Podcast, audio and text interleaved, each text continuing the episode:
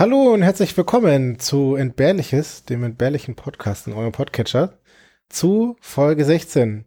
Mir gegenüber sitzt der Flo aus Nürnberg Hallo.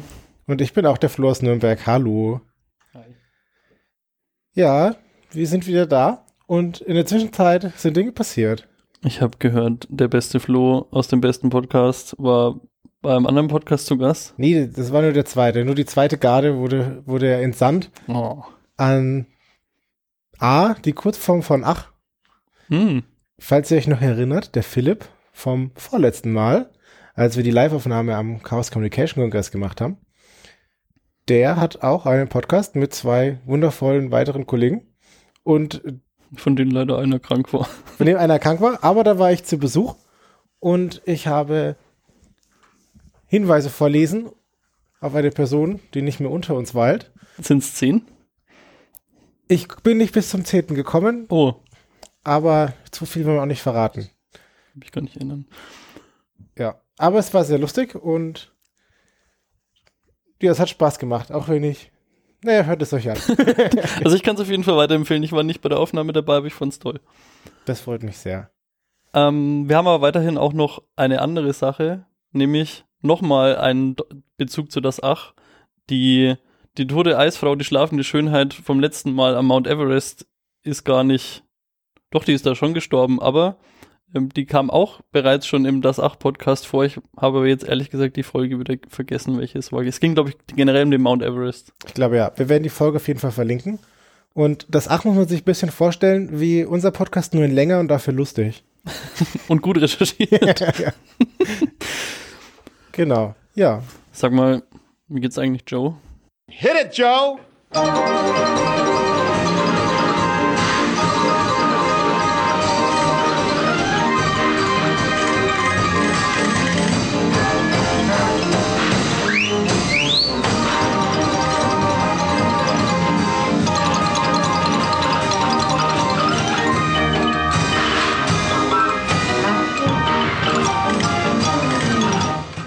Danke, lieber Joe. Hoffentlich geht's dir weiterhin so gut. Er kann's noch. Ja. Sag mal, Flo, hast du mir einen Artikel mitgebracht? Ich habe heute wirklich was dabei. Im Gegensatz zu allen anderen Malen. Sagt dir der Chronovisor was? Der Chronovisor. Ich, nee, ich, warte mal, ist das aus dem, hier 1984? Aber die hatten da so ein Gerät, das, ich weiß nicht, ob das so ähnlich hieß. Oh, ich muss zu meiner Schande gestehen, ich habe es nicht gelesen. Ich habe es lange daheim gehabt, aber ich habe es nie gelesen. Ähm, nee, tatsächlich nicht. Der Chronovisor ist eine Zeitmaschine, die angeblich im Vatikan rumsteht. Oh. Also da gibt es so einen Raum, wenn man ein bisschen in die unteren Gewölbe vom Vatikan geht. Und da steht dieser Chronovisor angeblich rum. Mhm. Das ist so ein, das wird beschrieben als ein CRT-Monitor, der in einer Vitrine drin steht und aus sehr, sehr seltsamen Metallen angefertigt ist. Mhm. Und damit kann man Zeitreisen machen. Sehr plausibel. Ich meine, die haben durch diese Ablassbriefe so viel Geld verdient, haben die, haben die das vielleicht sinnvoll verbraten. Ja, ja, also zumindest wenn man Pellegrino Ernetti glaubt, das ist nämlich der, der behauptet, dass es diese Zeitmaschine gibt. Mhm, sehr spannend, da bin ich gespannt. Und der Pellegrino hat die zusammen angeblich mit zwölf Wissenschaftlern gebaut oder in Auftrag gegeben oder in Kooperation. Und das war so, also dieser Pellegrino Ernetti hat von 1925 bis 1992 oder so gewohnt, äh, gelebt. Mhm. Gewohnt hat er wahrscheinlich auch im Vatikan. Der war Priester. Mhm. Und wissenschaftlicher Priester. Ja, der hat auch Exorzismus betrieben. Ach so, alles klar. Ja, genau.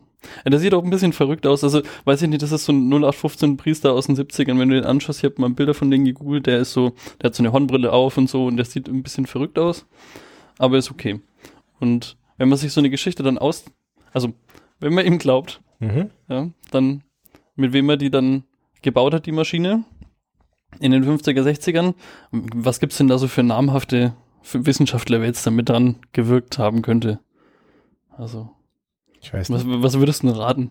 Puh, keine Ahnung, klär mich auf. Also unter anderem hat angeblich Werner von Braun mitgearbeitet Mhm. und Enrico Fermi. Mhm. die zum Zeitpunkt der Bekanntmachung dieser Aussage, dass sie damit ge ähm, dran gearbeitet haben, beide schon tot waren. Ah, Das ist praktisch, ich würde sagen, das ist ein Beweis für die Funktionalität der Zeitmaschine. das ist praktisch, weil dann können die nicht, dann können die nicht widersprechen. Die anderen zehn verbleibenden Wissenschaftler, die allesamt hochgerätig sind, die wollen leider anonym bleiben. Hm, Deswegen natürlich. konnte man die jetzt leider nicht befragen, ob es die Maschine wirklich gibt. Auf jeden Fall steht im Vatikan in so einem Nebenzimmer so eine Zeitmaschine rum, die voller Knöpfe und Schaltern ist in so einer Vitrine. Ich habe da auch mal Bilder gegoogelt und es gesuchmaschint. Mhm. Also ich will ja Suchmaschinen agnostisch bleiben. Ja, ich habe es nicht Okay. gegoogelt, ich habe es auch geduckduckgoat. Okay. Du hast Und- gesucht. Und ähm, die Maschine besteht aus, angeblich, aus ganz vielen verschiedenen Metallen, die jetzt ähm, Signale und Frequenzen auf allen Wellenlängen aufnehmen können, auch bereits vergangene aus der Vergangenheit. Und wenn man da jetzt so dieses, jetzt stellen wir uns mal vor, es gäbe da so ein User-Manual, dann schlagt mir das auf. Wie funktioniert jetzt diese Maschine? Die Maschine funktioniert angeblich so, dass Weihrauch kommt auf der einen Seite rein und Myrrhe auf der anderen Seite. Genau. Und man kann jetzt an diesen Knöpfen drehen und man kann dann, also man reist nicht selbst in, die, in der Zeit herum, sondern man kann bestimmte Orte einstellen und Zeiten und man sieht dann quasi wie in einem Fernseher. Mhm. Man kann das machen. Man kann auch in dem User-Manual, wenn man ein bisschen weiterblättert, kann man auch an einer gewissen Person sich für längere Zeit dran heften, damit man dann weiß, was die Person so erlebt hat. Ernetti wurde da mehrmals interviewt irgendwie dazu. Der hat, es gab auch jemanden, der hat ein Buch über den verfasst, deswegen wissen wir das jetzt heute alles so genau. Mhm. Aber irgendwie fehlt es dann so ein bisschen an Beweisen. Und was macht man dann? Weiß nicht. Man, man zeigt, wie die Maschine gesegnet wurde und dann muss der Papst einfach behaupten, dass es stimmt und der ist ja eh irgendwie unfehlbar. Die katholische Kirche ist unfehlbar, ja, das stimmt, ja. So ist es. Tatsächlich, muss ich dich jetzt klugscheißern, ich habe das auch lange erzählt, dass der Papst unfehlbar ist, aber nur wenn der Papst explizit ansagt, dass er jetzt unfehlbar ist, dann ist er unfehlbar. Ansonsten ist er fehlbar. Okay. Das ist irgendwie so eine extra Institution und da muss er, also, wenn er jetzt einfach sagt, ich, das ist jetzt eine Scheibe, dann ist, dann kann, kann es sein, dass er sich irrt. Aber wenn er sagt, so, jetzt irre ich mich nicht, die Erde ist eine Scheibe, dann ist das so. Ich stelle mir da wie so ein Soundboard vor, wo dann einfach Unfehlbarkeitsmodus an und dann immer dann die Wahrheit spricht. Ich kann mich nicht erinnern, dass der das schon jemals gemacht hat. Dass der das bei Ansprachen sagt. Nee, also es ist mehr so ein, ich weiß nicht, ob er dann irgendwie ein bisschen meditiert oder keine Ahnung, aber das, der, der kann halt so Postulate machen und zum Beispiel irgendwie, ich glaube, eins der Postulate ist, dass, dass Kondome das Schlimmste auf der Welt sind und das ist das quasi das große Problem. Das hat, ein, Fa- hat wohl mal ein Papst mit in seinem Unfehlbarkeitsmodus gesagt Ah, und deswegen hm. ist es jetzt sehr schwierig. Ein, ein das kann man jetzt Papst, nicht revidieren. Nee, wenn ein anderer Papst jetzt noch unfehlbarer Ja, das widerruft. Ja, shit. Aber Also das, das, das, das, das, nachgekommene, ähm, unf die nachgekommene Unfehlbarkeit kann nicht die andere überschreiben, die schon mal ausgesagt wurde. Weiß ich nicht. Du, du kennst dich viel besser aus mit dem Vatikan als ich, hey. Obwohl ich mich jetzt ein bisschen vorbereitet habe. Okay. Aber was ist jetzt mit deiner, mit unserer schönen Zeitmaschine? Ich weiß gar nicht mehr, wo ich stehen geblieben bin. Dieser Ernetti hat es da diese, hat jetzt behauptet, unter mehreren Zeugen, dass es diese, diesen Chronovisor gibt. Mhm. Und jetzt braucht er halt Beweise. Also was will er jetzt machen? Also, keine Ahnung, wa- was würdest du jetzt als Anhänger der Kirche tun, wenn du jetzt den Beweis einer Zeitmaschine erbringen wollen würdest? Weiß nicht, ich würde irgendwie Jesus guten Tag sagen. Das ist tatsächlich ziemlich präzise das, was er getan hat. Er, er hat behauptet, dass er 19, also 1972 hat er behauptet, dass er mit dem Chronovisor die Kreuzigung von Jesus Christus begleitet hat und auch ein Foto gemacht hat. Und dieses Foto ist jetzt der Beweis. Und es wurde dann ein paar Tage später in einer italienischen Zeitung veröffentlicht. Und es hat ungefähr ein, zwei Monate gedauert, bis man dann rausgefunden hat, dass es die gespiegelte Version von einem italienischen Künstler, der hat so einen Holzschnitt gemacht und das gibt's ganz viel als Postkarte zu verkaufen und er hat das einfach ähm, gedreht, nochmal eingescannt, keine Ahnung, wie er das gemacht hat, aber das ist jetzt, also sein Beweis war jetzt dann offensichtlich Quatsch. Oh Mann, wie großartig. Ja, ist schon, das ist schon ziemlich geil. Er hat aber dann irgendwie noch einen anderen Beweis. Also er hat es ja vehement abgestritten, das ist ein Zufall. Also dieser ist, ist es andersrum, dieser Holzschnittmensch hat es dann, der Künstler hat es dann von ihm abgekupft und was weiß ich. Mhm. Er war außerdem, weil das noch nicht gereicht hat, war bei einer Aufführung von Tiestes. Das ist ein verloren, also habe ich jetzt im Zuge der Recherche rausgefunden. Das ist ein verloren geglaubtes, beziehungsweise ein wirklich verloren gegangenes Stück, ein Theaterstück, eine Tragödie von Quintus Ennius, kenne ich nicht. Auf jeden Fall, das ist wohl etwas, wo es sehr schade ist, dass es das nicht mehr gibt. Man hätte das gerne noch, äh, die Aufzeichnungen oder die, Mhm. das Stück. Und er hat eine Mitschrift von diesem Stück angefertigt, als er als Zeitreisender quasi dort war. Hat er sich echt Mühe gegeben, muss man sagen. Diese Mitschrift hat dann eine Forscherin aus Princeton sich angeschaut und konnte ziemlich sicher sagen, dass er das selber geschrieben hat. Einfach.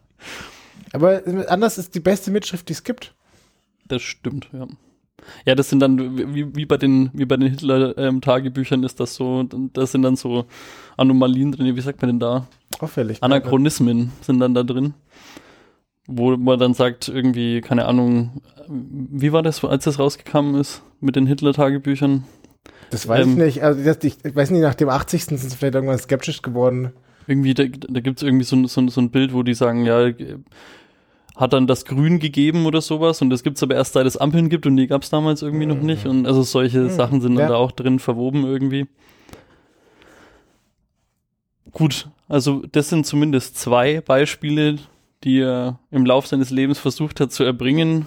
Der Gute ist dann irgendwann Melder geworden und 1992 auch gestorben. Anonyme, an eine anonyme Aussage aus dem Familienkreis hat äh, berichtet, dass er aus dem Totenbett noch gebeichtet hat, dass sowohl das, äh, das Foto von Jesus Kreuzigung als auch ähm, die Mitschrift gefälscht war, aber die Zeitmaschine existiert dennoch. Also die gibt's trotzdem. Und natürlich gibt's bis auf diesen verwirrten Priester keinen Menschen, der irgendwann jemals von diesem Chronovisor was gehört hat oder gesehen oder konnte nie bestätigt werden, dass da irgendwas dran ist. Aber wenn man dann mal wieder so durchs Internet scrollt, findet man dann die wirklich tollsten Foren dann wieder. Also einfach nur dieses Stichwort ist echt ein guter Wegweiser hin zu, ich möchte jetzt verrückten Menschen in Foren Mhm. äh, Ja. zuschauen, was die so denken. Das ist ganz witzig, kann ich jedem mal empfehlen. Ich habe jetzt da nichts mehr weiter rausgesucht. Aber ja, Chronovisor. Großartig. Ich hätte auch gern so einen in meinem Keller. Wer nicht? Was würdest du dir anschauen? Wenn du so in die Vergangenheit. Könnte er auch, konnte er auch in die Zukunft? Also ich weiß nicht, ich, nee, ich weiß nicht, aus der Zukunft hat er kein Beispiel gebracht. Steht zumindest auch nicht in den Artikeln, die ich dazu gelesen habe. Ich meine, wenn er nur die alten Magnetschwellen, die immer noch rumschwirren, aufnimmt, dann kann er die Zug. Also der könnte für mich nur in die Vergangenheit schauen damit. Stimmt, ja, wenn man bei der Theorie bleibt, dann ja. Ich weiß nicht, also ich habe auch ein, ein, ein paar Fotos habe ich gesehen von, also angebliche Fotos von diesem Chronovisor-Teil. Und das sieht halt einfach so aus, als hätte jemand eine Mikrowelle auf eine Stereoanlage gestellt. Einfach, das weiß ich nicht. Also es ist auch ziemlich verpixelt und ziemlich komisch. Aber ich wüsste jetzt auch nicht, wo ich jetzt genau zuschauen würde. Ja. Fällt mir jetzt nicht drüber nachgedacht, fällt mir ad hoc überhaupt nichts ein. Ich glaube aber nicht, dass ich der Kreuzigung beiwohnen würde. Gut. Das war der Chronovisor. Ja, Dankeschön dafür. Was hast denn du dabei? Hier, ich habe ein Buch dabei. Heute ist, heute ist Buchempfehlungstag. Und zwar das Buch, aber also ich, anhand des Buches mache ich's, aber quasi der, die Idee dahinter, die finde ich halt interessant. Und zwar auf Englisch heißt das Buch The No Asshole Rule oder auf Deutsch Der Arschlochfaktor. Okay. Und zwar das ist ein Buch von 2007, so ist mal so ein bisschen, also so ein bisschen älter. Ähm, und das hat ein Ro- Robert Sutton geschrieben und der ist Professor in Stanford. Und das, der Untertitel auf Deutsch heißt Vom geschickten Umgang mit Aufschneidern, Intriganten und Despoten im Unternehmen. Und er ist halt Stanford-Professor und hat wohl in seiner Zeit gemerkt, dass da halt irgendwie auch mal Arschlöcher sind oder Leute, die, die schlecht sind und das ist nicht so geil. Und er hat sich gedacht, eigentlich ist das doch nicht gut und hat das Thema quasi mal aufgerollt und hat da verschiedenste Aspekte beleuchtet und auf ein paar davon möchte ich eingehen. So, zu Beginn ist, du hast einen Arbeitsplatz und an dem wird gemobbt. Und was dann da die logische Folge ist, die Moral verschlechtert sich und auch die Produktivität sinkt. Und deswegen, das führte halt ein bisschen länger aus und hat da ganz viele Beispiele, das ist wirklich gut zu lesen. Deswegen hat er sich quasi seine Regel aufgestellt, Arschlöcher möchte er loswerden. So. Und Erstmal eine gute Regel. Genau, und das hat er, also und er, er fasst das auch auf verschiedene Facetten. Also zum einen sagt er auch bewusst nicht Mobber oder so, sondern er sagt Arschlöcher, weil er will das einfach so benennen, wie es ist und das nicht irgendwie schönreden. Und deswegen Mhm. stehen das ganze Ja, das Buch ist- schon voll Arschlöcher. Das ist schon mal schön. Ich, also ich will es auch nicht vorweggreifen und ich kenne mich ja eh nicht aus, aber ich glaube auch, dass das Buch eh schon 500 Seiten länger wäre, wenn der Deutscher wäre, weil da jemand loswerden aus dem Beruf ist noch mal schlimmer. Vielleicht. Genau, er will nicht die emotionale Reaktion damit wecken, so mit seinem Untertitel und wenn er das halt als Arschloch bezeichnet. Und das war auch ganz erfolgreich. Er hat damit irgendeinen so einen Buchpreis gewonnen und hat 115.000 Stück davon verkauft. Sagt die Wikipedia. Also es ist, Mhm. ich weiß nicht, was so schon- typischer Buchverkaufszahlen sind, aber es war wohl jetzt nicht so schlecht. Man kommt mit 60 verkauften Alben schon in die Top 100 CD-Charts, habe ich mal gehört. Oder, oder waren 600 oder irgendwie sowas, war überhaupt nicht viel. Okay, krass. Hm. Hm. Sollen wir unseren Podcast, sollen wir unseren Podcast auf Wie ich in deinem- Wie ich, wie ich in deinem Gesicht schon gesehen habe, was du vorhast, einfach so gut. Ja, er sagt, man muss Arschlöcher erkennen. Und er hat da zwei, zwei Sachen. Also, worum man ein Arschloch erkennt. Fühlen sich die Leute unterdrückt, erniedrigt oder schlecht in Bezug auf sich selbst, nachdem sie auf die Person getroffen sind?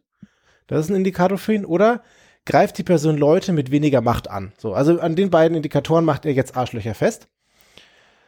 Und dann hat er sich überlegt, was dann da jetzt die genauen Verhaltensweisen sind und nennt es jetzt dreckiges Dutzend.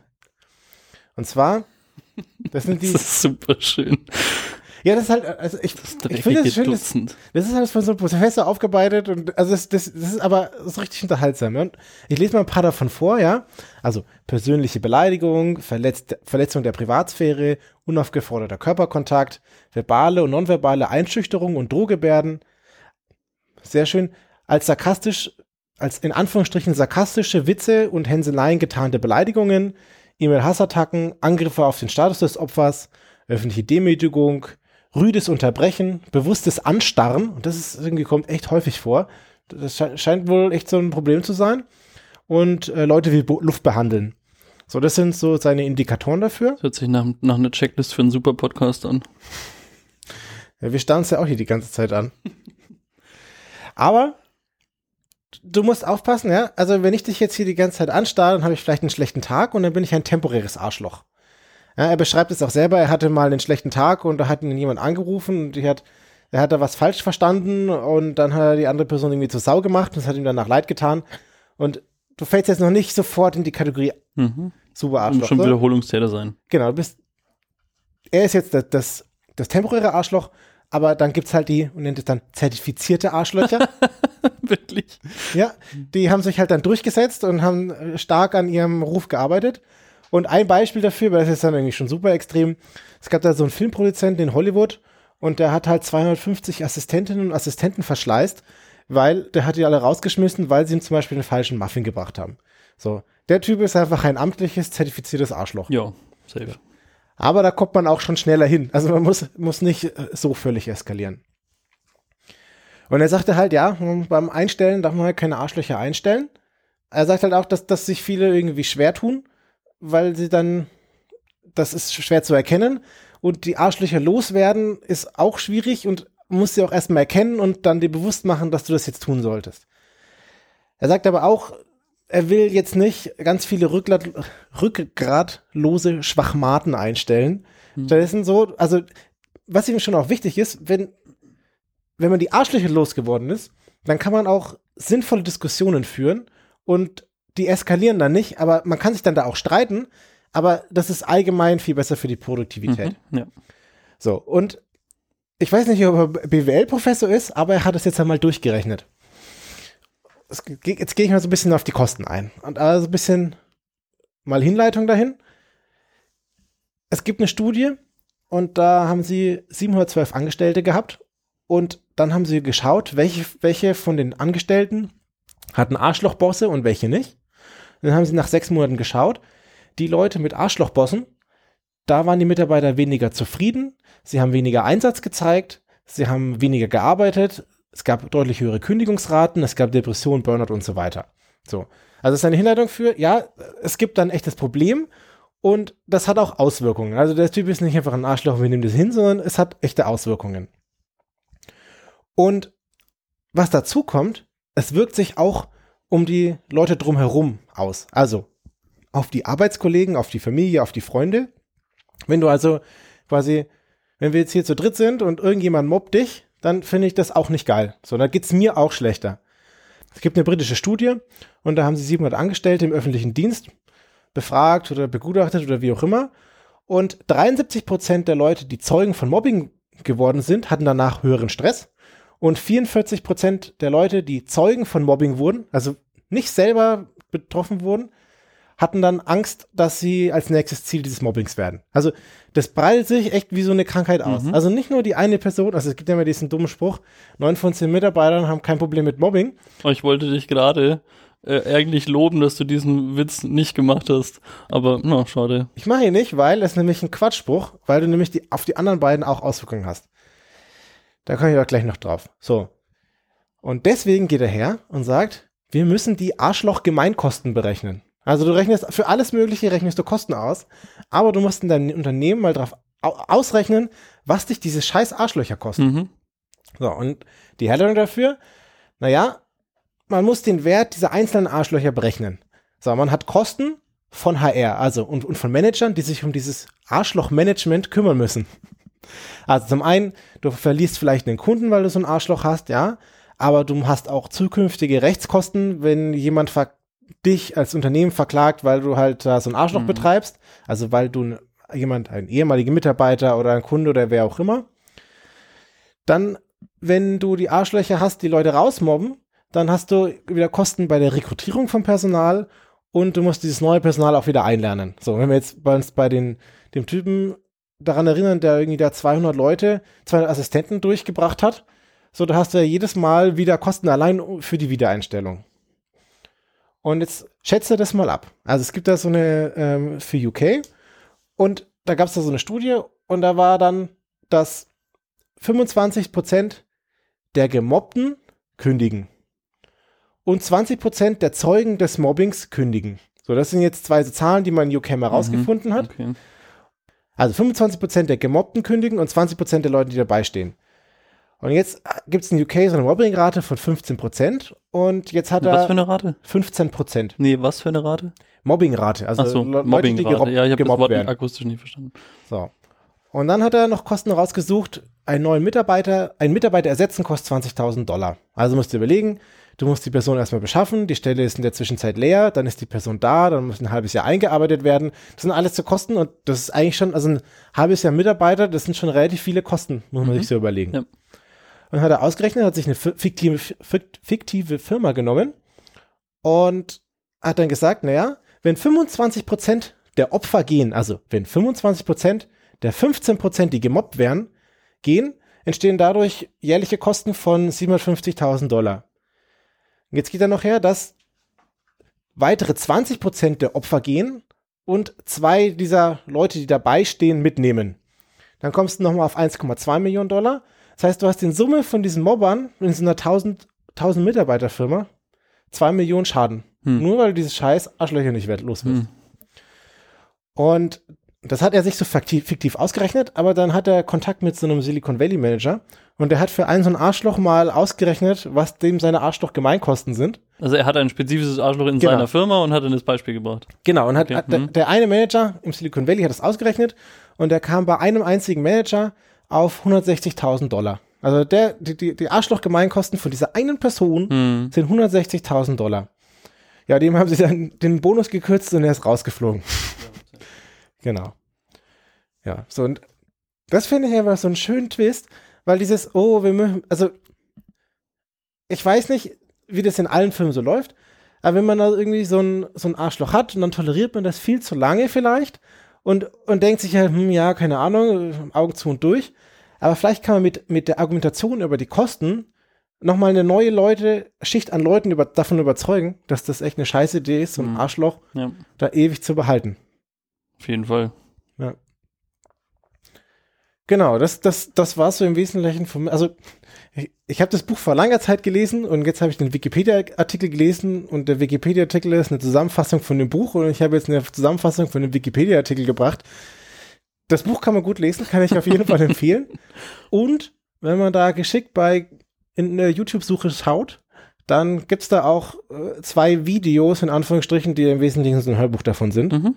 Und das kann ich auf jeden Fall den Podcast-Hörenden an ins Herz legen, sich vielleicht dieses Hörbuch zu geben. Genau, Ich denke, wir können ja den, den Link dann noch in die Shownotes tun. auf jeden Fall. Wir haben heute schon eine andere Shownote versprochen. Ich habe schon wieder vergessen. Ich auch. wir wurden darauf hingewiesen, dass wir oftmals Shownotes nicht anbringen, die wir versprechen. Genau, das war's von mir. Ja, danke. Gerne, danke auch für deinen Artikel. Und dann auch euch vielen Dank fürs Zuhören. Danke, Wikipedia. Danke Wikipedia und bis bald. Ciao. Ciao.